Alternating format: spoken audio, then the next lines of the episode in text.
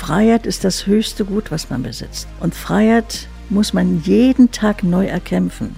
Das ist nichts Selbstverständliches. Aber um das zu begreifen, muss ich die Geschichte meines Landes wissen und daraus lernen. Also wir dürfen die Nazi-Diktatur nicht vergessen und wir dürfen die rote Diktatur nicht vergessen. Hallo, ich bin Eva Schulz und das ist Deutschland 3000.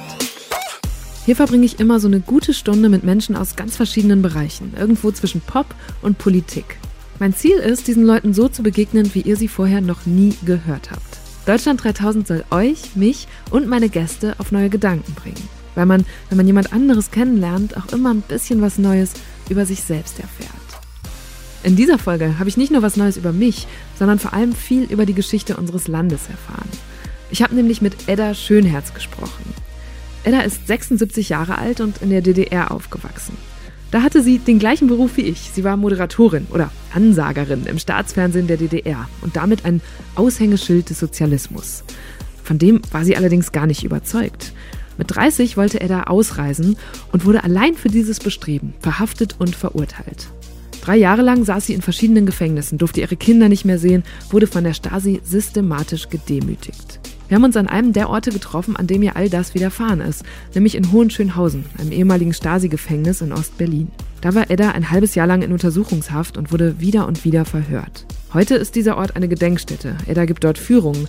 Und ich muss sagen, dass mir als westdeutscher Frau, die nach der Wende geboren wurde, nie ein Ort besser und eindrücklicher vermittelt hat, mit welchem Schrecken und mit was für Ungerechtigkeiten das Leben in der DDR verbunden war.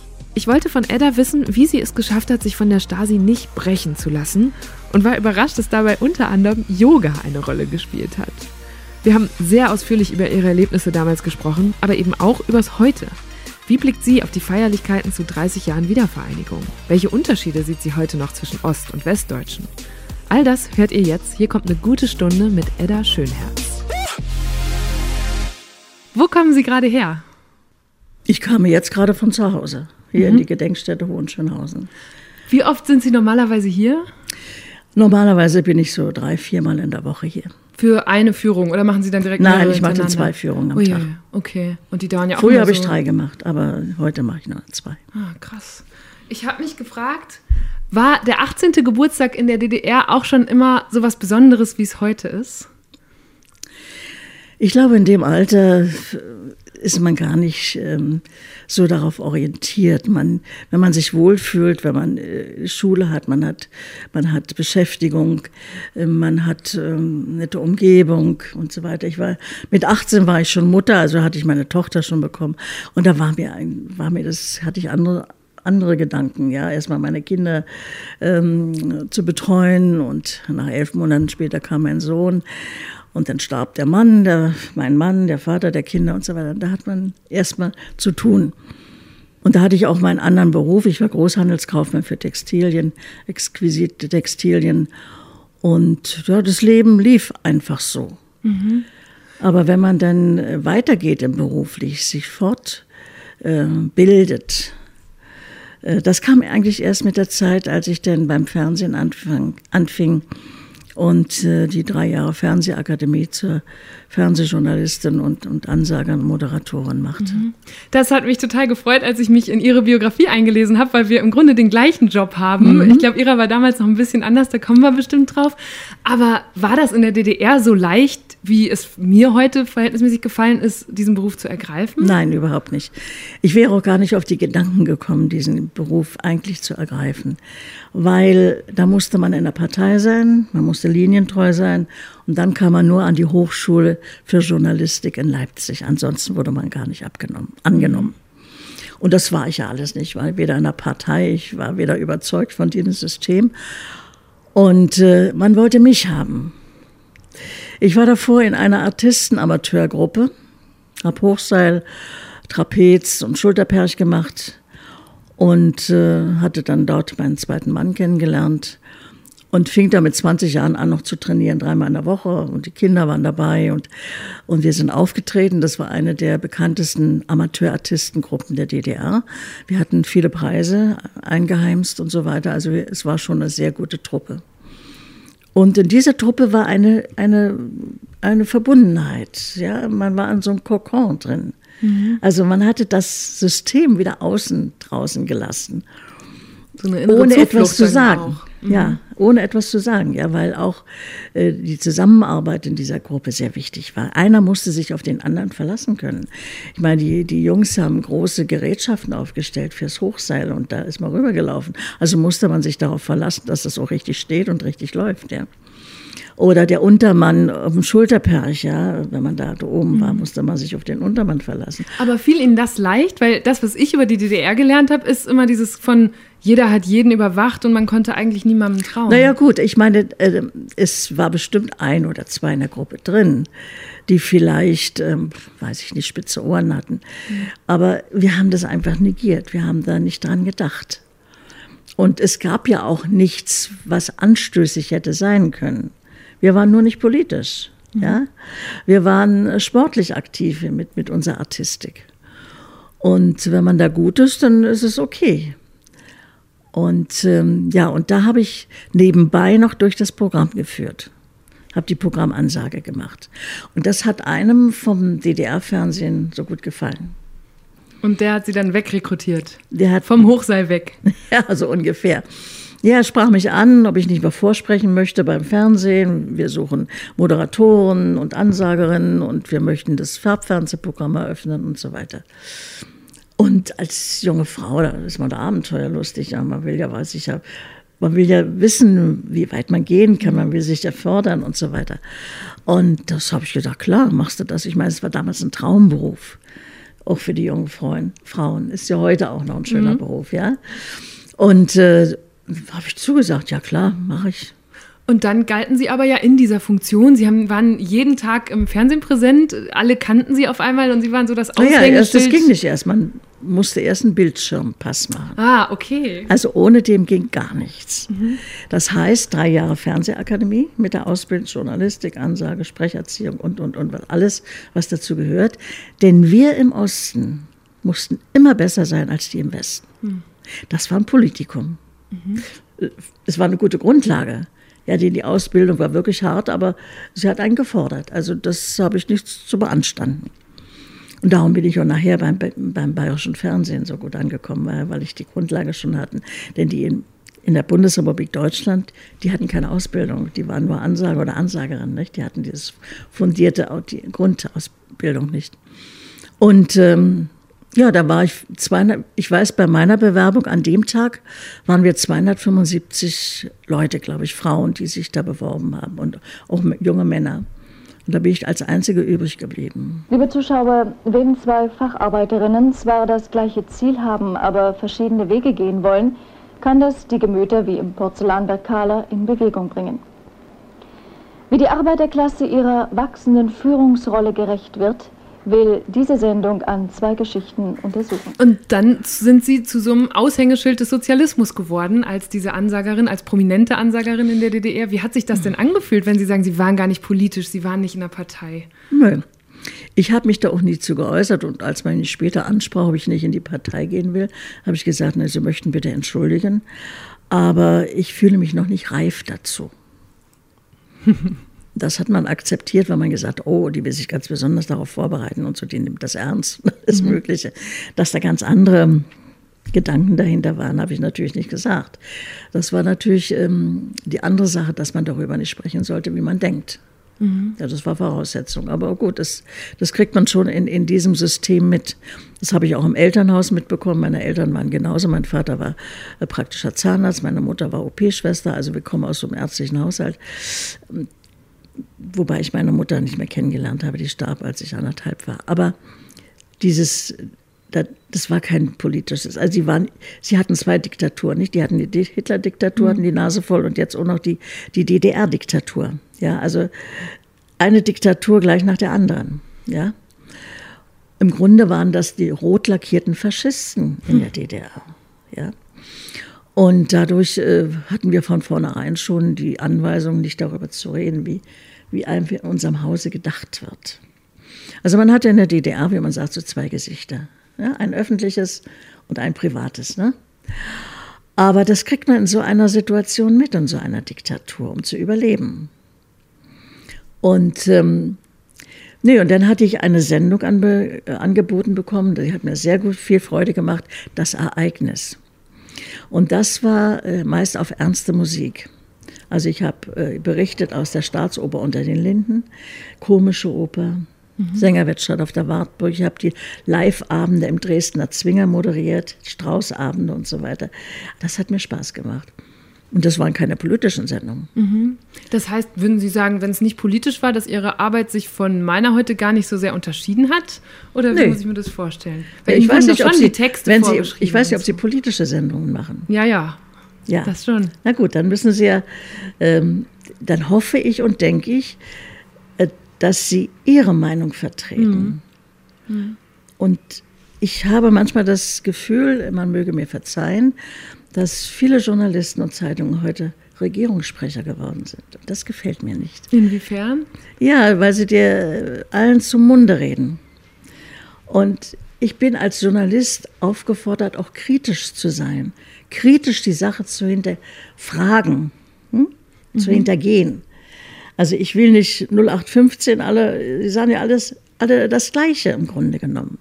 Also es ist keine politische Meinung mehr da drin. Oh, das finde ich jetzt nicht. Ich finde schon, dass wir so ein politisches Spektrum auch abbilden im Journalismus. Zumal es ja wirklich, also Sie haben ja damals unter ganz anderen Bedingungen angefangen, ja. oder? Also wenn ich das richtig gesehen habe oder gelesen, dann wurden Ihnen Texte vorgeschrieben und Sie mussten die wirklich Wort für Wort auswendig Naja, ich, wir haben unsere Texte geschrieben mhm. und die wurden dann zensiert. Also die kamen zum ZK der SED und dort wurden die zensiert und dann kamen die zurückzensiert. Und die mussten dann so gesprochen werden, da durfte kein Wort geändert werden. Das, das stelle ich mir sehr frustrierend vor. Ja, natürlich. Es ist ja nicht mehr mein Text im Grunde genommen. Mhm. Ja? Ich bin ein Fürsprecher. Ja. ja. So. Und da habe ich immer Angst davor, dass das uns heute wieder passiert. Und das darf nicht passieren. Auch wenn man ein bisschen unbequem ist. Man muss äh, als Journalist immer kritisch bleiben. Nur so kann ich die Dinge aufdecken oder die Dinge verbessern oder irgendetwas machen.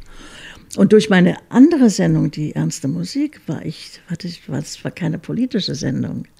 Man hat mich, äh, ich sollte die Rundschau sprechen, habe ich abgelehnt. Naja, da so weit, so, ja? so sehr Fürsprecherin wollten Sie nicht werden, oder? Äh, nein, nein, das, ja. das, das ging gar nicht.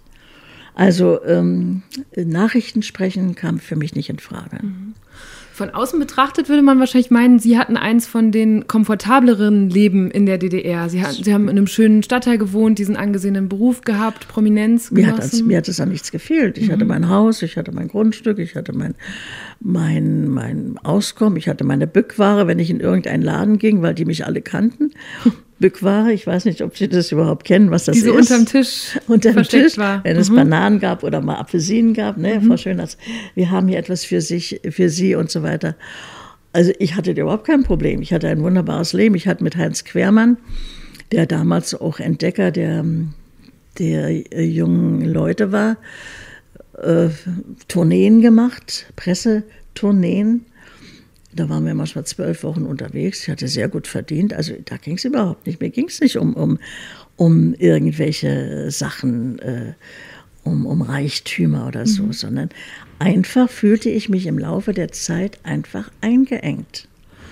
Und dann äh, merkte man, äh, wenn man so Sendungen gemacht hat, ich sage, Mensch, wo ist denn unser Aufnahmeleiter? Ja, der ist nicht mehr da.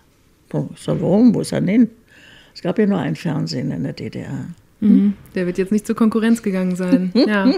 Ich sage, oder wo ist denn unser Dramaturg? Ich möchte mir sprechen, der ist auch nicht mehr da. Mhm. Ich sage, darf ja wohl nicht wahr sein, wo sind die alle hin? Und dann kamen die äh, Karten aus Hamburg, nicht? wo die dann schrieben, wo bleibt ihr denn? Wir sind beim NDR. Ah ja. Ja, ja. uns geht sehr gut. Und mhm. wir haben hier eine wunderbare Arbeit. Ne? Mhm. Und das wollten Sie dann auch? Sie wollten auch raus? Ich war 30. Mhm, genauso alt wie ich übrigens gerade. Hm? Ja. Gut. Da sagt man entweder oder. Hm? Mhm. Warten noch, was soll da kommen? Dann wird man älter und dann kommt man nicht wieder so und rein. Es war nichts absehbar, ne? dass das irgendwie enden würde. Nein, ja. eben. Und dann habe ich gedacht, end jetzt oder nie. Und ich wusste, es war auch zu dem Zeitpunkt, den hatten wir auch abgepasst. Also der Regisseur war mein Freund damals, mein Bekannter abgepasst, als Honecker in den Verhandlungen mit den Helsinki-Verträgen stand. Mhm. Sie wissen, es sind die Menschenrechtsverträge. Mhm. Und Sie wissen, was da drin steht, nicht? So ein ganz brisanter Satz. Nämlich, zitieren Sie mal. Jeder Mensch hat das Recht, sein Land zu verlassen und in sein Land zurückzukehren, wann und wie er möchte. Mhm. Und mehr wollten wir nicht. In den 70er Jahren näherten sich Ost und West vorsichtig wieder aneinander an. Deshalb war diese Zeit geprägt von einer sogenannten Entspannungspolitik. Die Verhandlungen, von denen Edda da spricht, fanden im Vorfeld der Konferenz für Sicherheit und Zusammenarbeit in Europa statt. Es ging um die Unverletzlichkeit der Grenzen der teilnehmenden Staaten und darum, dass man in den Bereichen Wirtschaft, Wissenschaft und Umwelt zusammenarbeiten wollte.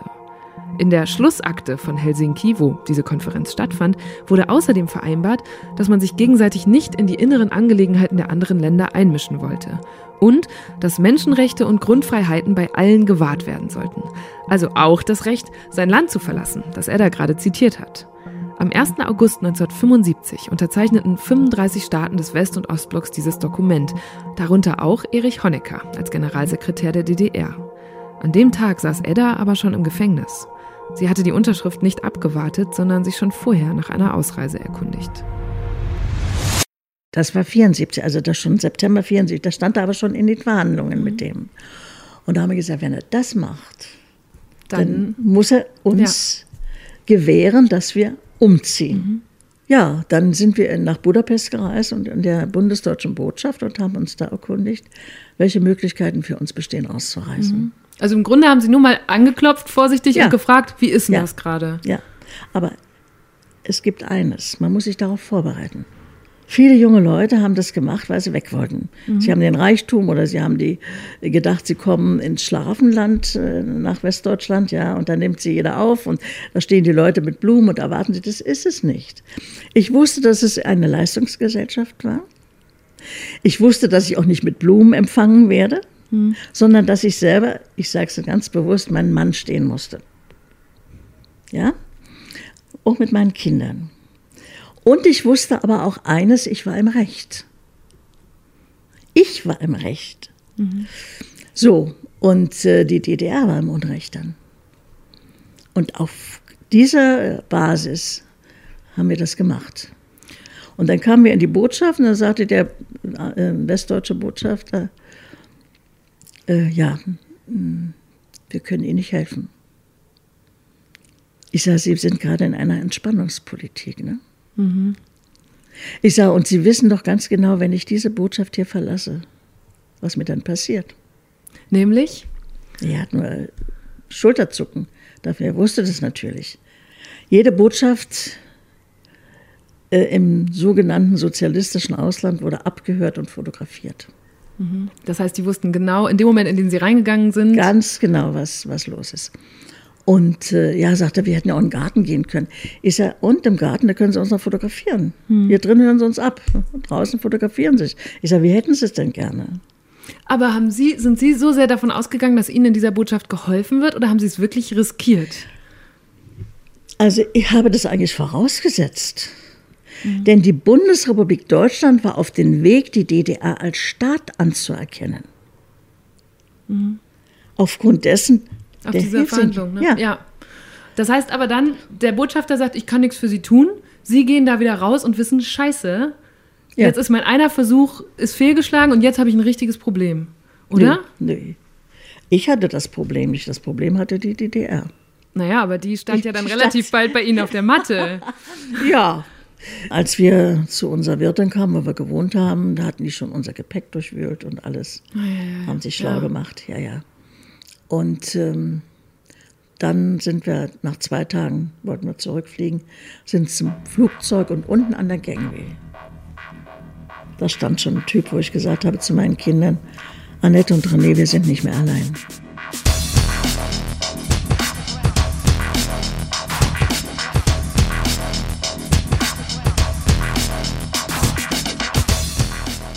Und dann hat es zu Hause auch was, noch eine Woche gedauert? Ja, die haben uns auch eine Woche äh, observiert, beobachtet, wahrscheinlich mit Richtmikrofon, allen möglichen Sachen überwacht und abgehört. Also wir haben im Haus nie über dieses Thema gesprochen.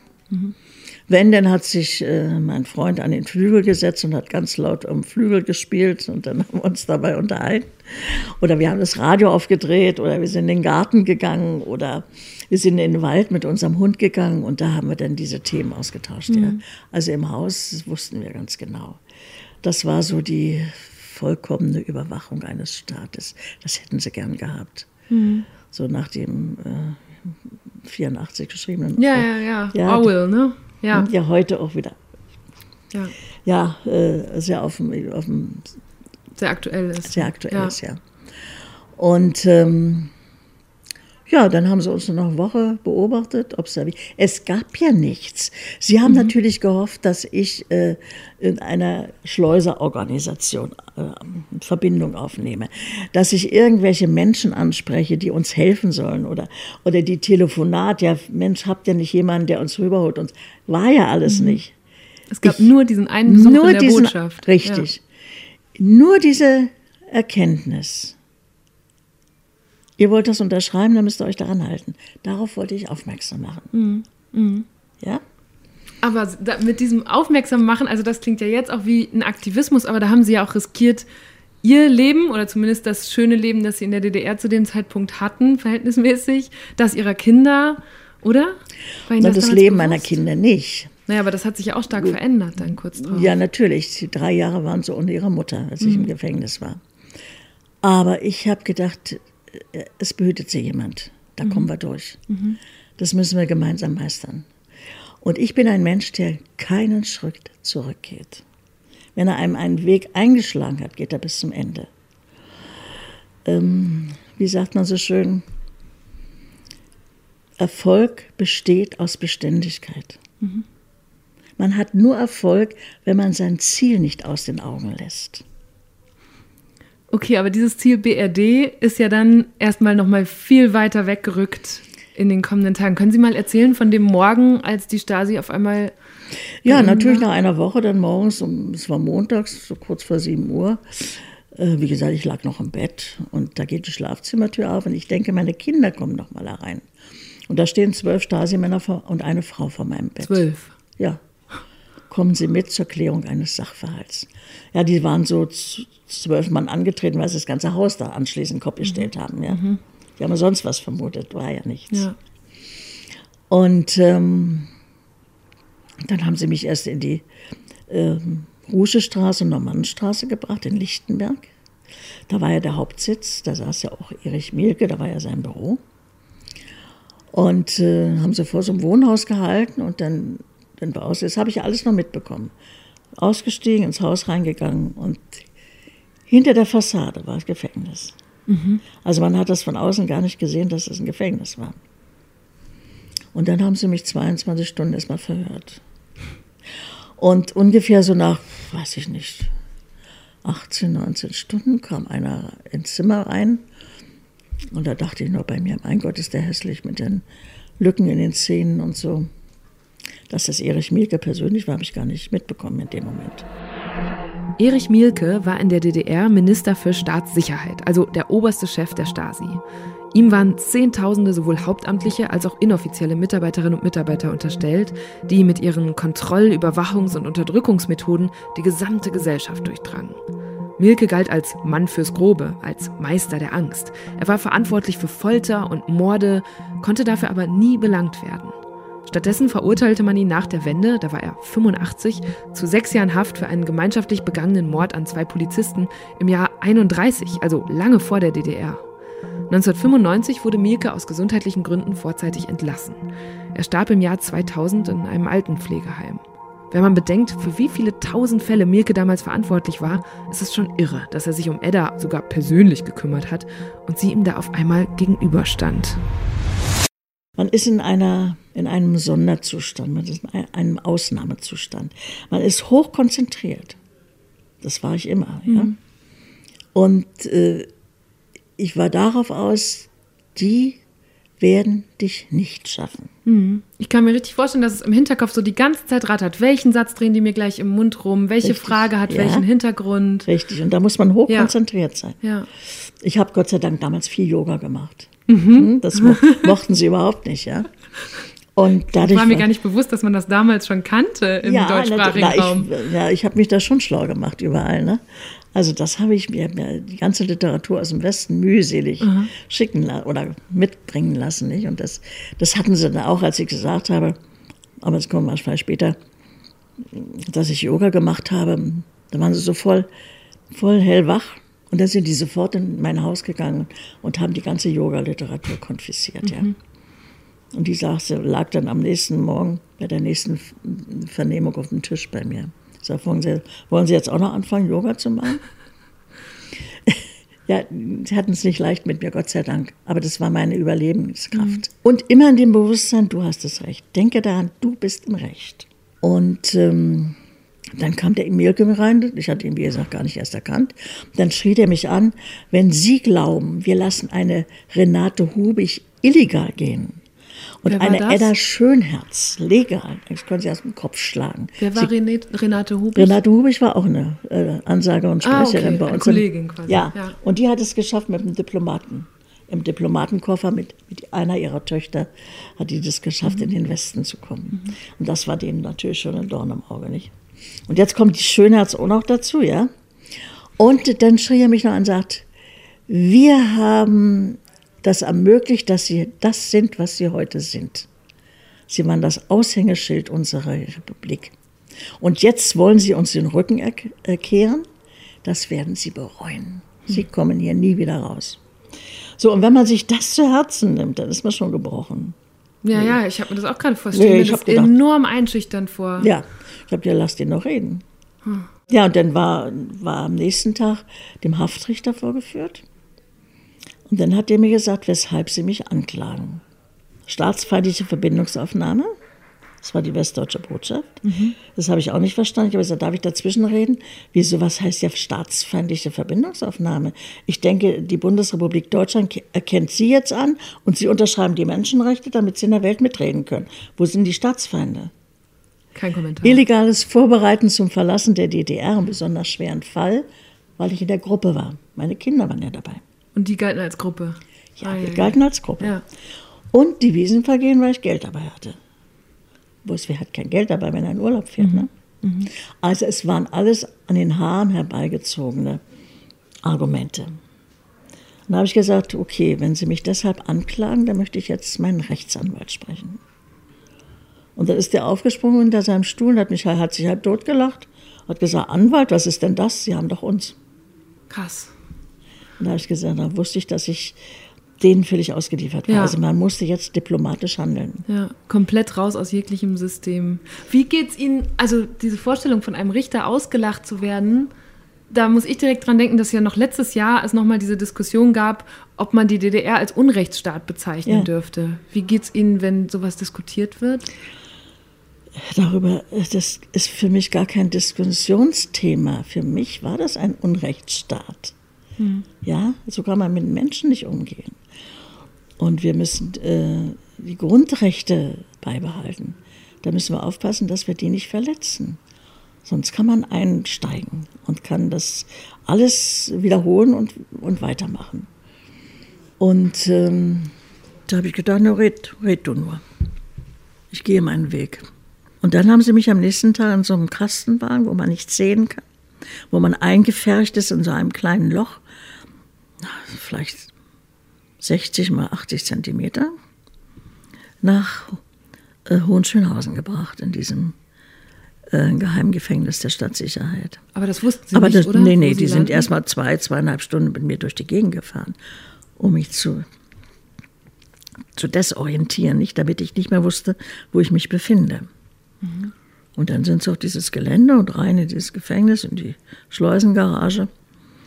Und dann war da sehr helles Licht, nur dass man geblendet wurde. Es war auch eine Einschüchterung. Mhm. Also Sie kamen aus dem Dunkeln, kamen raus und haben trotzdem nichts gesehen. So? Ja. ja. Aus diesem dunklen Kastenmauer und da kommen Sie in so ein Scheinwerferlicht rein. Äh, dann gucken Sie erst mal, ja. Und dann werden Sie angeschrien, schauen Sie hier nicht um, nehmen den mhm. Kopf runter und, und hier durch, durch die Tür, bisschen Dalli. Also es wird ein sehr unfreundliches Gehabe dort, ja. Ja, dann muss man da den Gang lang und sich erstmal in so eine Kammer begeben, wo man sich völlig entkleiden muss. Und dann durchsucht oder untersucht wird. Und das ist die zweite ähm, Demütigung. Ich meine, die sind ja auf Demütigung aus. Bis 1960 haben sie ja physische Folter angewendet, die Staatssicherheit. Und ab 1960 rum ging sie zur psychischen Folter über. Denn die Narben auf der Seele sieht man nicht. Mhm. Hm? Denn Anfang der 60er Jahre begann auch der Freikauf der politischen Häftlinge durch die Bundesrepublik Deutschland. Mhm. Und das die muss man sich keine um sichtbaren Namen haben, sehen Sie? Sie. Mhm. Und ich meine schon dieses Verkaufen der Häftlinge, ja. Woran die DDR gut verdient hat, ne? Ja, natürlich. Die DDR brauchte Geld und begann deshalb schon Anfang der 60er Jahre der Bundesrepublik politische Gefangene zu verkaufen. Insgesamt kostete das die BRD bis 1989 mehr als 3 Milliarden D-Mark. Über 30.000 Menschen gelangten so zurück in die Freiheit, sollten davon aber möglichst nichts erzählen. Denn man konnte das einerseits als humanitären Akt der Bundesrepublik begreifen oder aber als politischen Menschenhandel. Und ähm, ich meine schon dieses Verkaufen, ja, Verkaufen an, von Menschen. Für mich war das moderner Sklavenhandel hm. gewesen. Hm. Ja. Und ähm, also sie haben psychische Folter angewendet. Wie muss man sich das so, vorstellen? Müssen, ja, das müssen Sie sich vorstellen.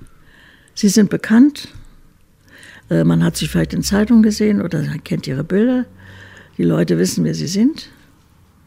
Und das haben die natürlich gesagt, jetzt zeigen wir mal, wer wir sind. Mhm. Hm? Also an der Ex äh, machen wir jetzt vielleicht sogar so ein Exempel. Mhm. Mhm. Nackt ausziehen. Da halten sie vielleicht ihre Unterhose an, weil sie vielleicht ihre Periode haben. Dann werden sie angeschrien, die habe gesagt, nackt ausziehen. Und habe ich gesagt, ich habe eine Periode. Ja, auf den Tisch.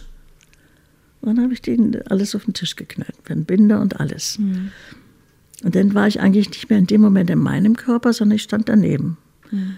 Denn es war ein Mann da drin dabei, nicht nur eine Frau. Und an der Tür ging immer der, der Spion. Hm? Mhm, die Leute haben noch welche von draußen zugeguckt. Ja. Und dann stand ich daneben, da war ich das eigentlich nicht mehr.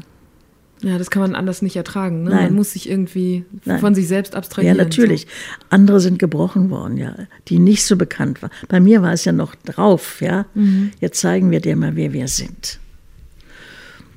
Und äh, ich habe das über mich ergehen lassen und dann hieß Gretchen, Kniebeugen, Bücken. Mhm. Weil dann, die überall. Ja, dann zog die den Gummihandschuh an und fuhr durch sämtliche Körperöffnungen, die man hat. Mhm.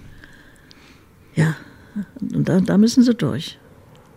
Und damit ist ja noch nicht vorbei. Sie haben dann hier ein halbes Jahr, das muss man sich vorstellen, Hohenschönhausen ist nicht ein Gefängnis, wo man eingeschlossen wird und das war's, sondern man wird ja Dauer vernommen, oder? Über Wochen und Monate. Ja, die machen, die wissen, sie wissen nicht, wann sie vernommen werden.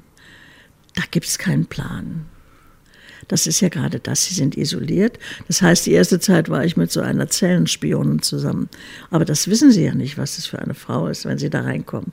Und was machen sie, wenn sie reinkommen in einen Ort, äh, wo sie nicht wissen, was passiert, was sie von einem wollen, wie lange das dauert?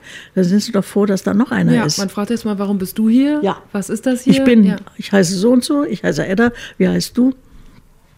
Und warum bist du hier? Und und dann fragte die mich immer, warum ich uns sehr viel gefragt. Und das, das spannt man in der ersten äh, Zeit nicht. Und so nach ein paar Tagen habe ich gedacht, Mensch, die redet so wenig von sich.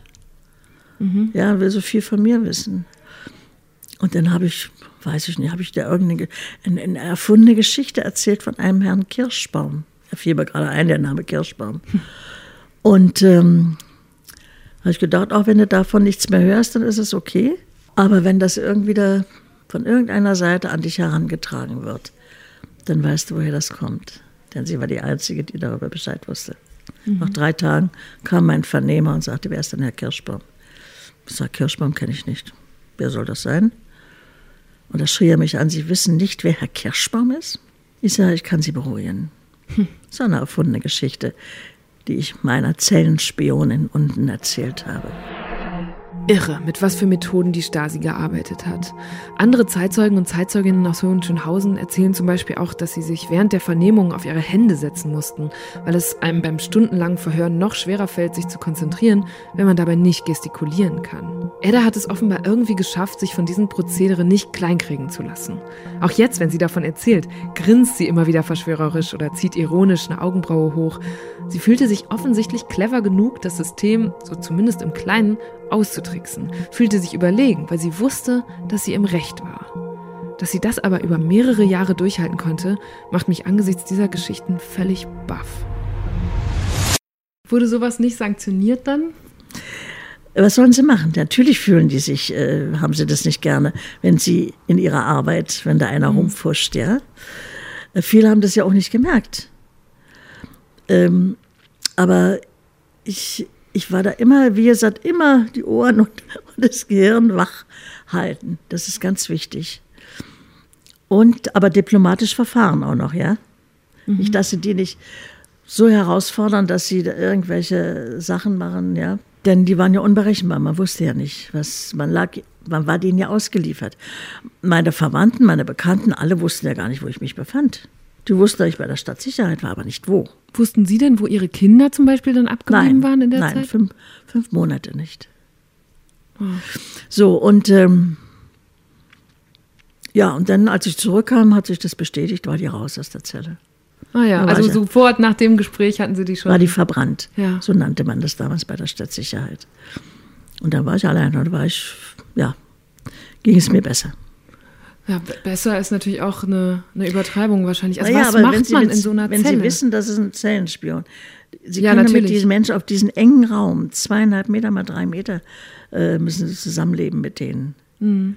Das ist doch unerträglich. Mhm. Also das war mir schon. Natürlich, das ist ja Sache der Zersetzung, so nannten sie das ja. Isolation, nicht wissen, wo sie sich befinden, wie lange das dauert. Unendliche Sorge um die hm? zu Hause? Zu Hause. Sie kriegen keine Informationen. Der Vernehmer stellt sich nicht vor, der hat keinen Namen. Mhm. Alle im Haus haben keinen Namen. Und ähm, sie sind denen, wie gesagt, in allen Situationen völlig ausgeliefert. Und nach dieser Untersuchung, ähm, nach dieser Entkleidungsszene und dieser Demütigung, von dem Moment sind meine Tage weggeblieben.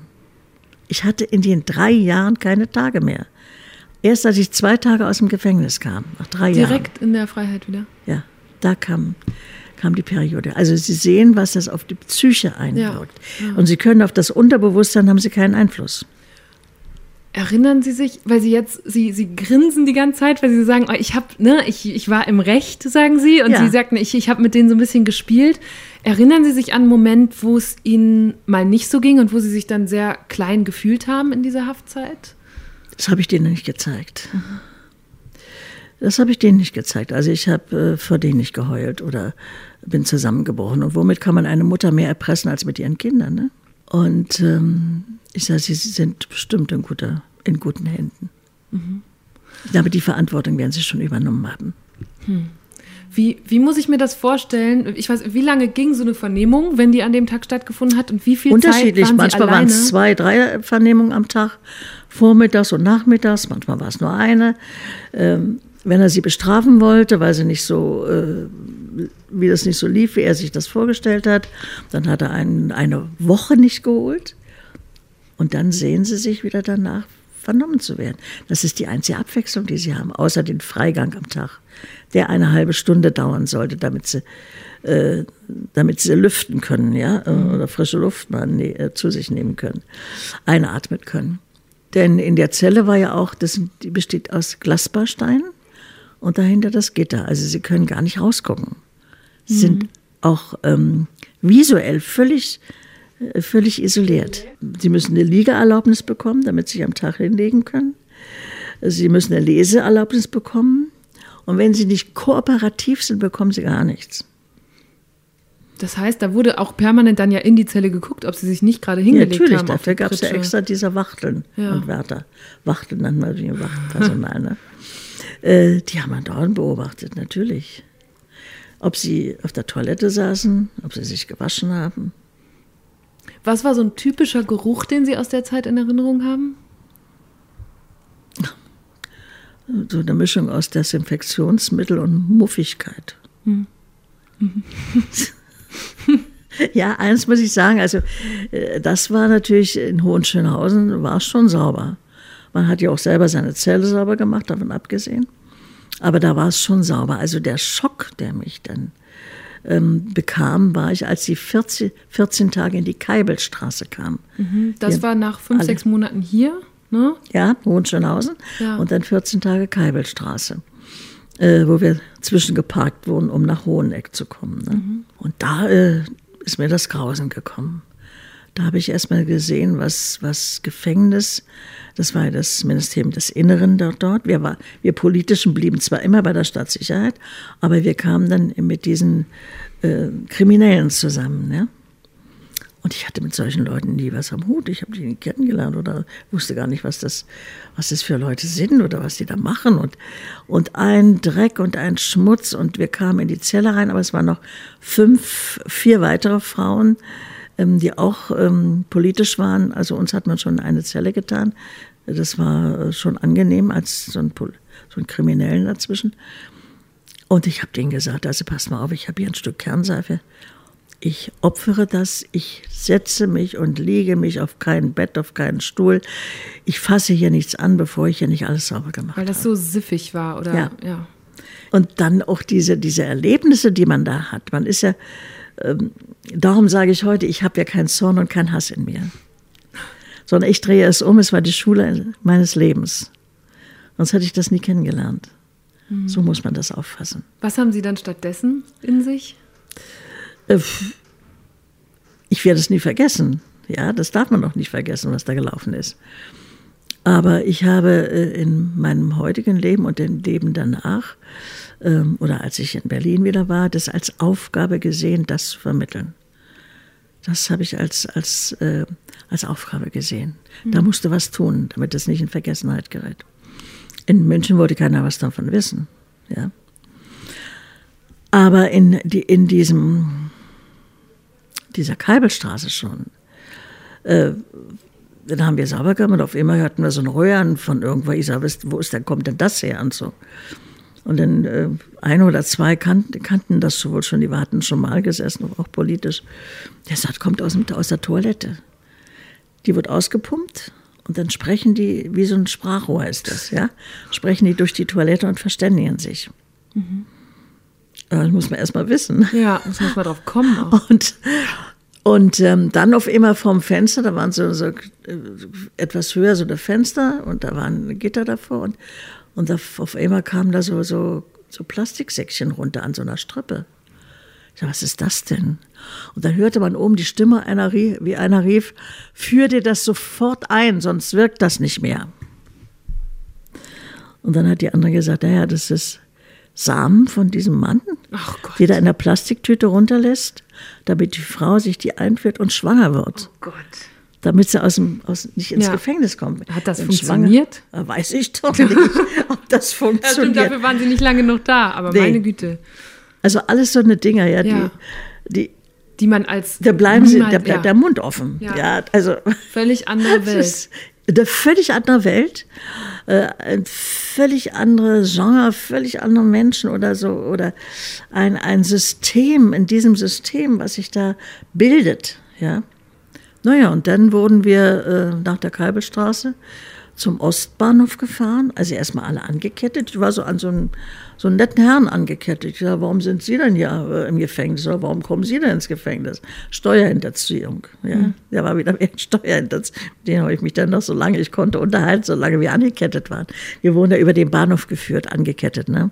Auf der anderen Seite standen die Leute, die zur Arbeit gefahren sind. Aber was hatte man denn Ihnen gesagt, warum Sie jetzt ins Zuchthaus kommen, nachdem die doch ein halbes Jahr verhört haben und eigentlich nichts finden konnten? Ja, das sind ja die, die, die Anklage staatsfeindliche Verbindungsaufnahme. Also das ist dann auch Illegal, quasi als Richterspruch haben sie nicht zurückgenommen. Ergangen. Ja, ja. Okay. So, und als, ähm, als es ausgesprochen wurde, dann erfuhr ich, äh, da waren meine, die Eltern meines damaligen Freundes kamen da und brachten mir auch Sachen für das Gefängnis. Und da haben sie gesagt, Annette und René sind in deinem Haus, mhm. wir sind eingezogen, wir wohnen dort und mhm. wir betreuen sie. Und ähm, deine Sache geht über Regierungskreise. Brandt, Wiener, Honecker. Mhm. Denn ich hatte einen Verwandten, oder habe ihn immer noch, der Politiker war im Bayerischen Landtag. Und dem habe ich mal erzählt, als er mal zu Besuch kam, du, äh, äh, pass mal auf, wenn du nichts mal von mir hörst. Und ich bin irgendwie weg. Dann weißt du, wo ich bin. Mhm. Und, so, und das hat er dann sofort publik gemacht.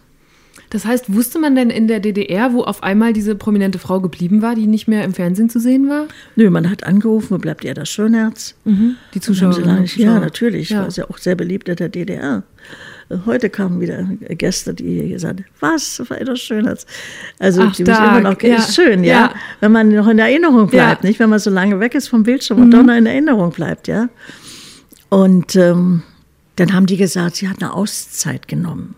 Mhm. Sabbatical in der DDR. Aber das Kuriose war, in Westberlin in der Bildzeitung war ganz groß mein Bild auf der ersten Seite, Staransagerin Edda Schönherz inhaftiert. Ach, krass.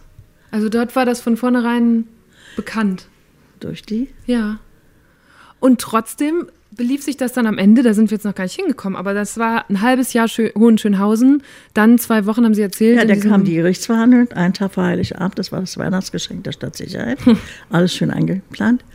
So, da habe ich gesagt, ich unterschreibe dieses Urteil nicht, ich will einen Anwalt sprechen. Hm. So, weil das jetzt öffentlich war, über Regierungskreise ging, ging, mussten sie mir einen Anwalt besorgen. Und da haben sie mir den Professor Dr. Karl Kaul zugeschoben. Sie wissen, wer das war? Nee. Das war der bekannteste ähm, Anwalt des DDR-Fernsehens. Der hat eine eigene Sendung ah, mhm. fürs DDR-Fernsehen. Mhm. Ne? Also Sie können sich vorstellen. Ja, wie der gefärbt war. Ja? Ja. Wen der vertreten hat. Mhm. Doch nicht mich. Mhm. Ja.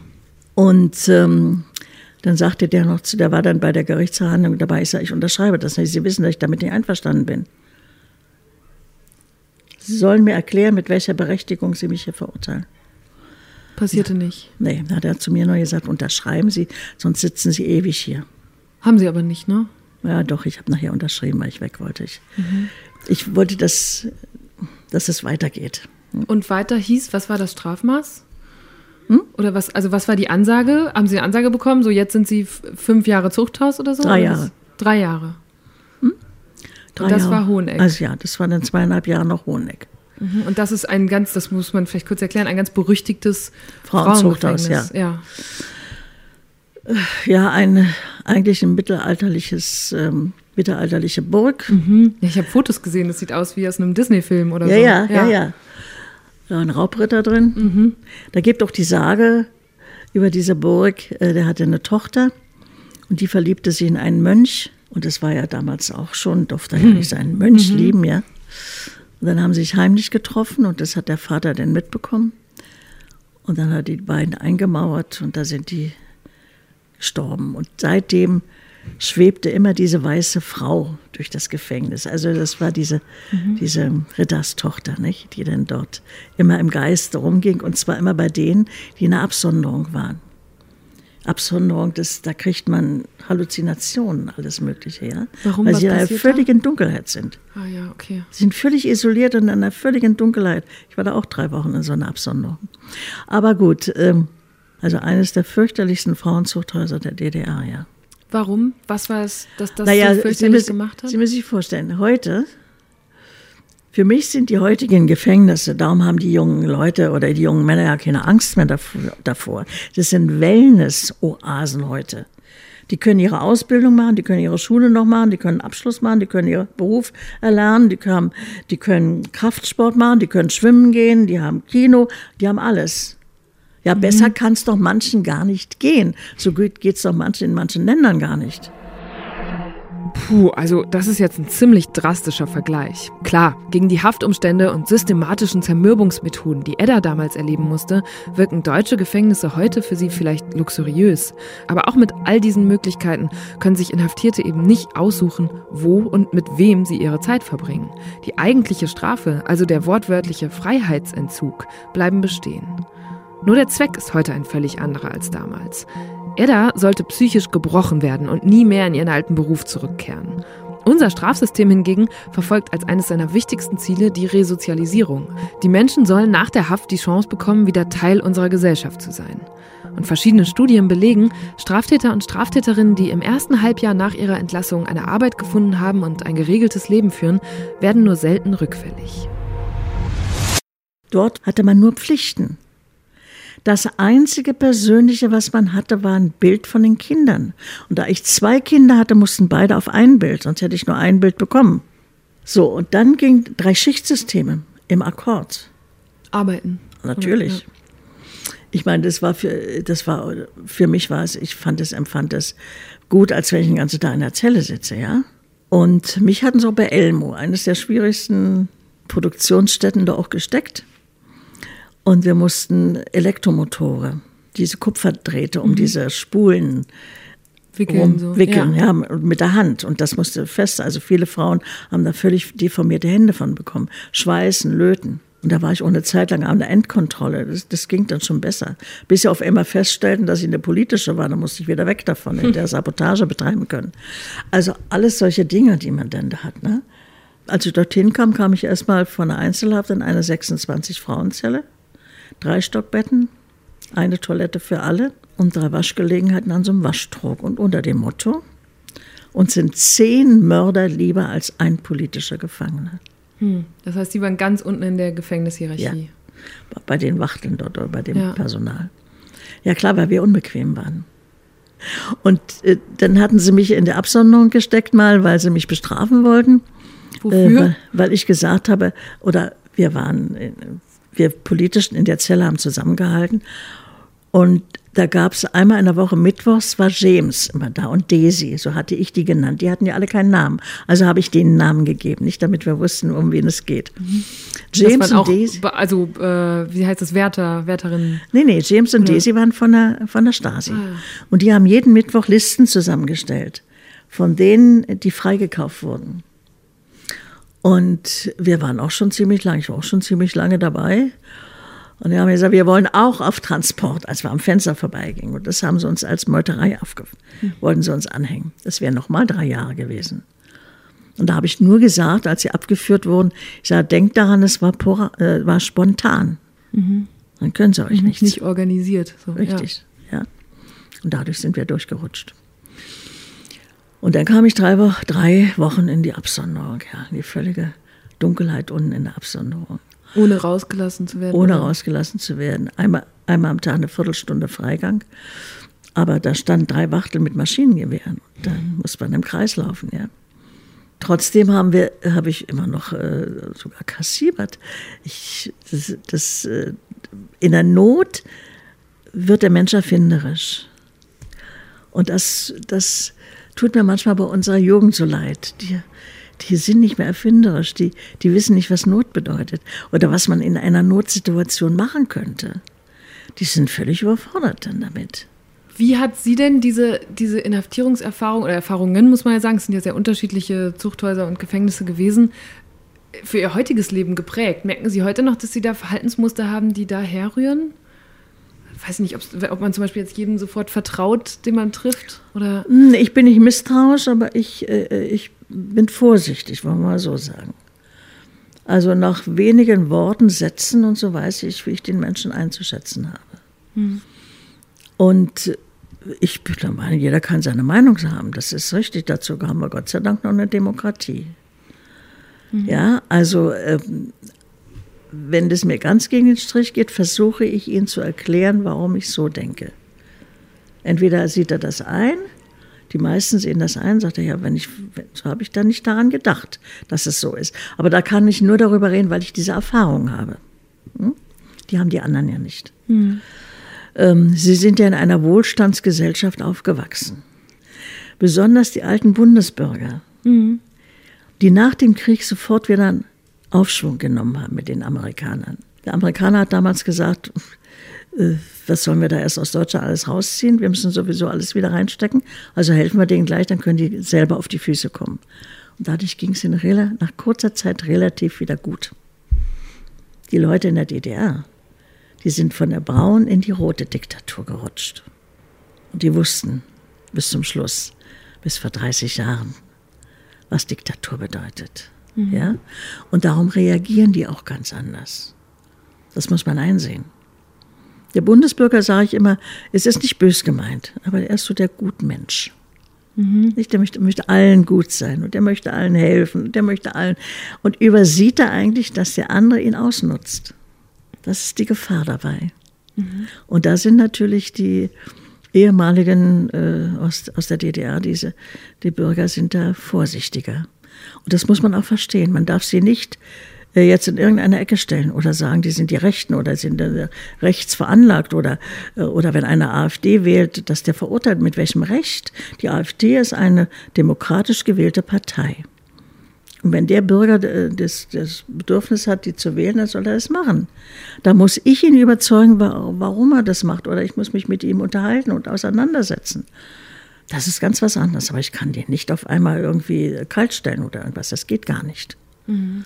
Das sind die Erfahrungen, die die beiden getrennten Deutschland äh, gemacht haben. Ja? Die einen aus der immer guten Zeit und die anderen aus einer Diktatur heraus. Und das muss man abwägen können. Ja. So, also ich hatte im Gefängnis, ich war da auch, ich hatte nichts falsch gemacht. Und das hat sie auch bestätigt. Und das war auch diese, also das ist ja, das haben Sie jetzt auch öfter wiederholt, so dieses Sie waren im Recht. Diese ganz tiefe Überzeugung ja. hat am Ende dafür gesorgt, dass man sie nicht brechen konnte. Nein. Nein. Ich war ja im Recht. Hm. Hier hatte ich ja Recht. Ähm, sie haben äh, mich wieder eingliedern wollen und dann gesagt, ich, ich habe ich ihnen gesagt, ich habe ihnen doch gesagt, ich werde für diesen Staat DDR nicht mehr tätig. Mhm. Das war drei Jahre später, da sind Sie rausgekommen. Ja, ja also bevor ich ausreisen. entlassen wurde aus, aus Hoheneck. Die haben mich mhm. ja bis zum letzten Tag absitzen lassen. Mhm. Ja? Die anderen wurden ja schon verkauft, die nicht keinen Namen hatten, die nicht bekannt waren. Hoheneck bestand ja auch zum größten Teil aus da waren Ärztinnen drin, Lehrerin, Physikerin, Chemikerin. Die ganze äh, Hot Volée aus der DDR saß im Gefängnis. Ja, warum?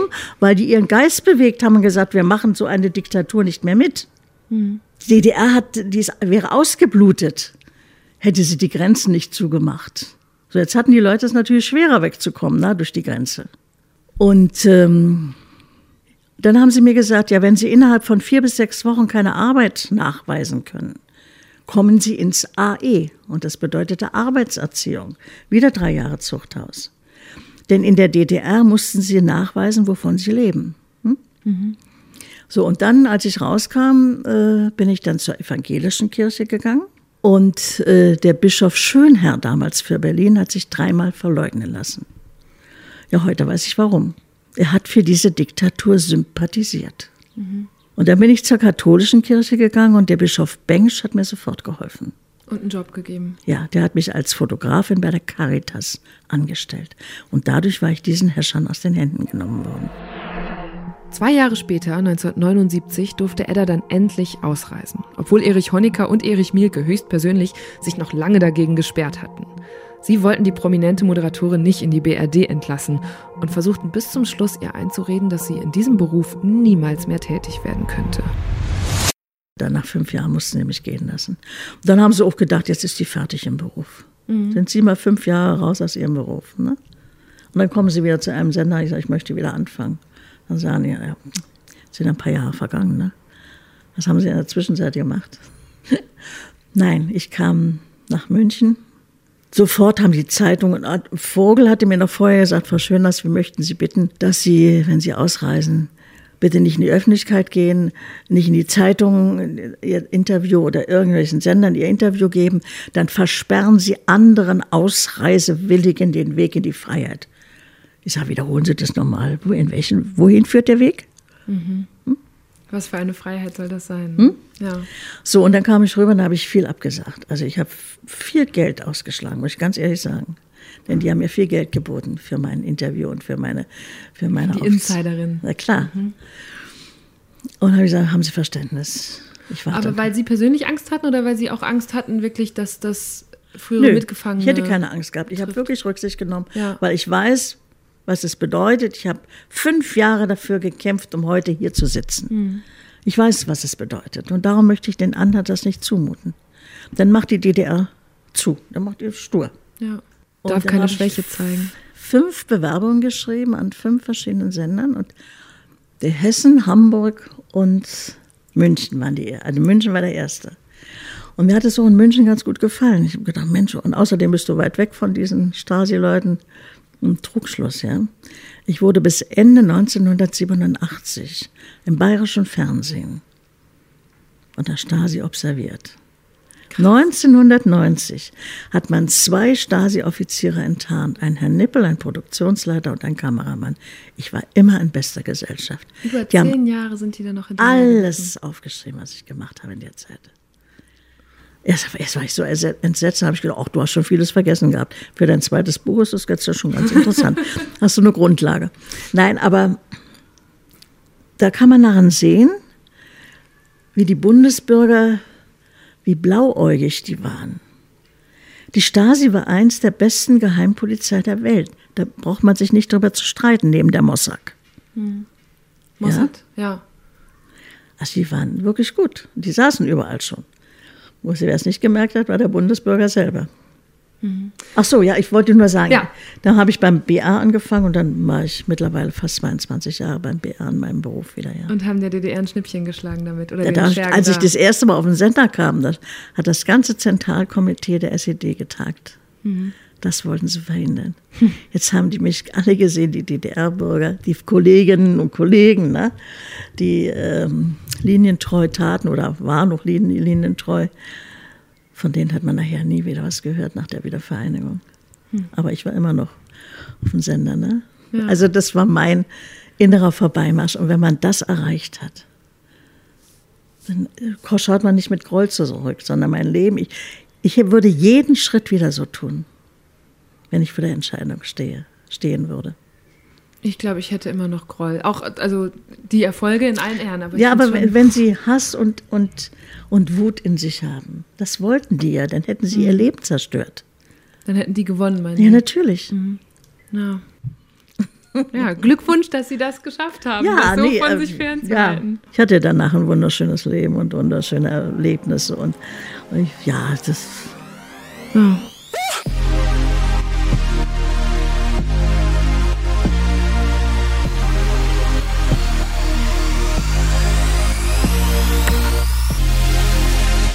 Ich habe in diesem Podcast auch immer so ein paar schnellere Entweder-Oder-Fragen für meine Gäste, bevor wir vielleicht ins Heute kommen mit ihnen. Damit würde ich jetzt einfach mal loslegen.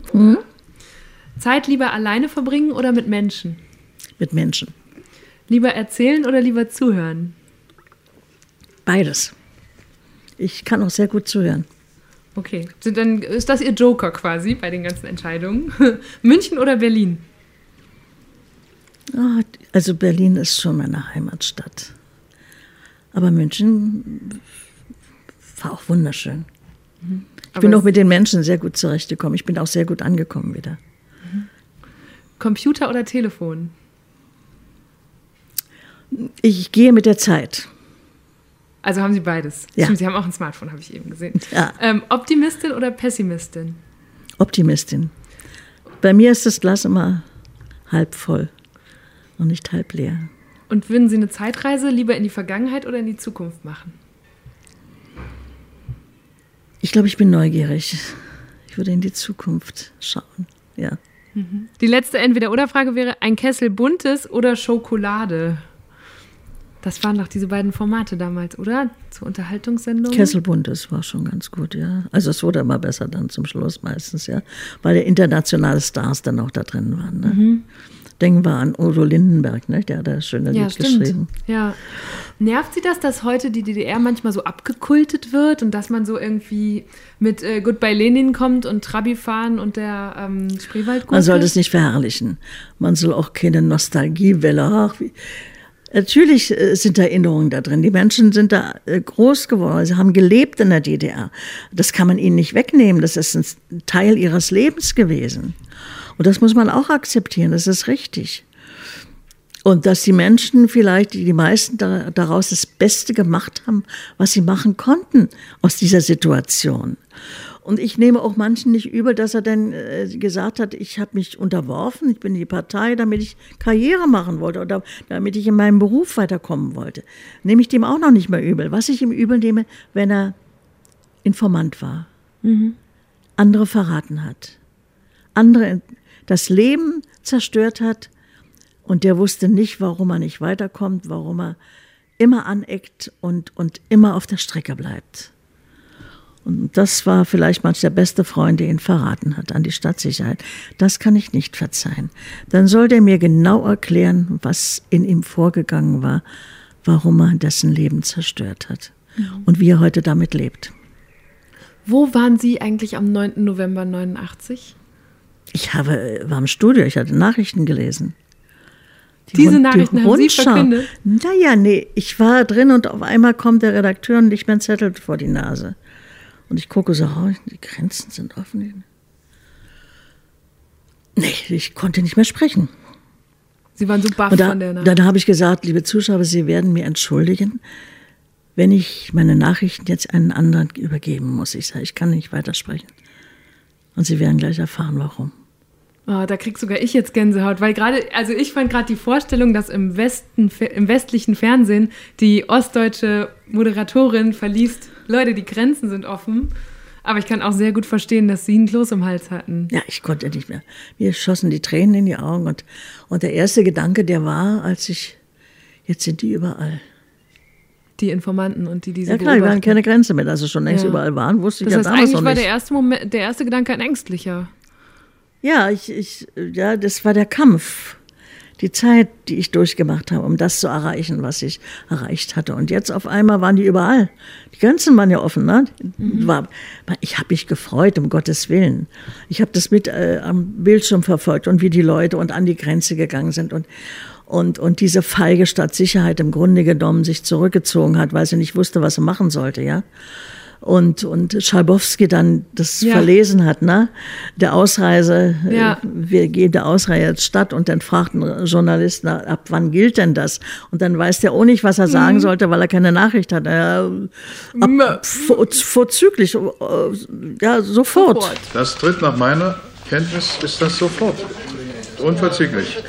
Das war das, der, der, der Satz eigentlich, der, der es losbrach. Und dann stehen die an der Grenze da, die Grenze, und wissen nicht, was sie machen sollen, weil sie keine Order gekriegt haben. Die haben sie halb tot telefoniert und einer hat sich nicht gemeldet, der andere sagt, ich weiß es nicht, und machen Sie doch, die haben doch die Entscheidung, Sie müssen das machen. Und sie müssen, keiner, ja, hat den Po in der Hose, etwas zu machen. Mhm. So, und das, ähm, das war das, ja, das war das Ereignis, wo ich gedacht habe, endlich. Endlich, ja. Wie hat das Ihr Leben damals verändert in München? In München eigentlich, eigentlich nicht. Mhm. Ich bin auch nicht gleich nach Berlin gefahren. Warum nicht? Nee. Hm. Ich, mich hat hier nichts erst hingezogen. Und wie, als ich 2002 äh, im November hier wieder nach Berlin kam, da bin ich auch in den Westen gegangen, habe ich Ihnen ja gesagt, nach Westberlin, mhm. Mariendorf. Mhm. Ich sagte, gehst du nicht in den Osten ja. Berlins, weil äh, wann ist denn Vorsicht? Ich ja. bin nicht, aber ich bin vorsichtig, ja. Und dann natürlich auch schreckliche Erinnerungen. Ja, natürlich, ja. das liegt ja da auch daran. Ne? Und mit was für einem Gefühl verbinden Sie jetzt die Feierlichkeiten zu 30 Jahren deutscher Einheit? Ja, im Augenblick sind sie ja sehr eingeschränkt ne, durch die mhm. Corona-Pandemie, äh, das, was, was ich furchtbar finde. Aber äh, ich appelliere auch dafür, dass in der Schule dieses, äh, die Kenntnisse vermittelt werden. Mhm. Wissen Sie, wenn ich manchmal hier Abiturienten habe oder Studenten habe, wenn mich dann am Ende der Führung jemand fragt, aber jetzt frage ich Sie mal, Frau Schöners, warum hat man denn den Reichstag so nah an die Mauer gebaut? Dann rasten Sie innerlich aus? Oder? Nee, ich, ich da denke ich, mein Gott, will der dich veräppeln jetzt oder, oder ist es Unwissenheit? Mhm. Mhm. Sollst du dem das jetzt übernehmen oder kann der gar nicht dafür? Der Reichstag, also das Gebäude, in dem heute der Deutsche Bundestag sitzt, wurde tatsächlich schon Ende des 19. Jahrhunderts erbaut und war zu den Anfangszeiten der DDR zumindest teilweise eine Ruine. Anfang der 60er Jahre wurde die Mauer errichtet und verlief dann unmittelbar entlang der Ostseite des Gebäudes, das so zu einem Symbol für die zwei verfeindeten Systeme wurde. Und ich muss zugeben, das habe ich so auch erst gelernt, als ich nach Berlin gezogen bin. In der Schule haben wir darüber nie gesprochen.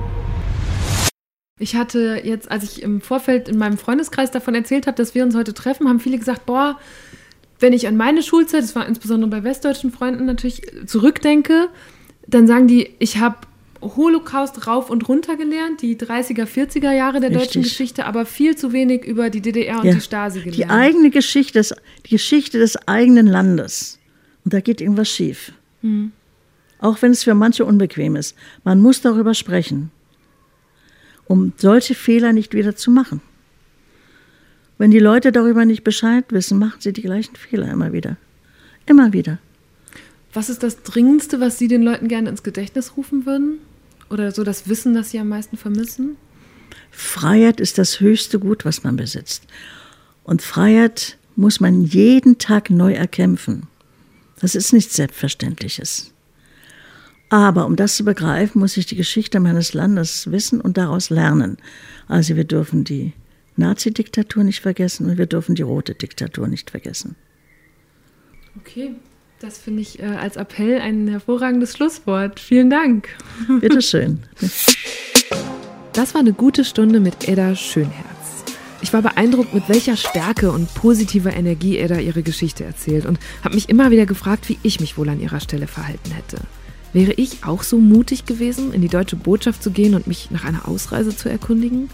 Hätte ich im Gefängnis diese Kraft zum inneren Widerstand gehabt? Oder hätte die Stasi mich mit ihren irren Methoden viel leichter brechen können? Edda leistet heute einen unglaublichen Dienst. Mit jedem Interview, jeder Zeitzeugenführung, die sie gibt, muss sie das, was sie erlebt hat, nochmal in sich hochholen, nochmal erzählen.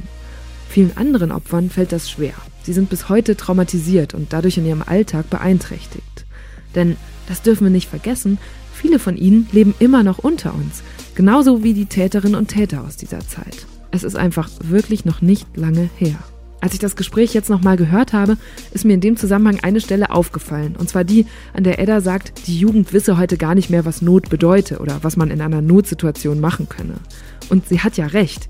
Eine solche Not der Unterdrückung und Unfreiheit müssen wir heute nicht mehr erleben. Aber ich finde, umso größer ist unsere Verantwortung, uns über diese Zeit zu informieren und die Lehren daraus zu ziehen. Als Deutsche gelten wir heute oft als vorbildlich, wenn es um Vergangenheitsbewältigung geht, um die Auseinandersetzung mit unserer Geschichte. Dieses Interview hat mir bewusst gemacht, dass Vergangenheitsbewältigung aber nicht nur den Holocaust meint, sondern eben auch die Opfer und Täterinnen und Täter des DDR-Regimes. Deswegen teilt diese Folge gerne mit euren Freunden, Familien oder im Kollegenkreis und sprecht mit ihnen darüber.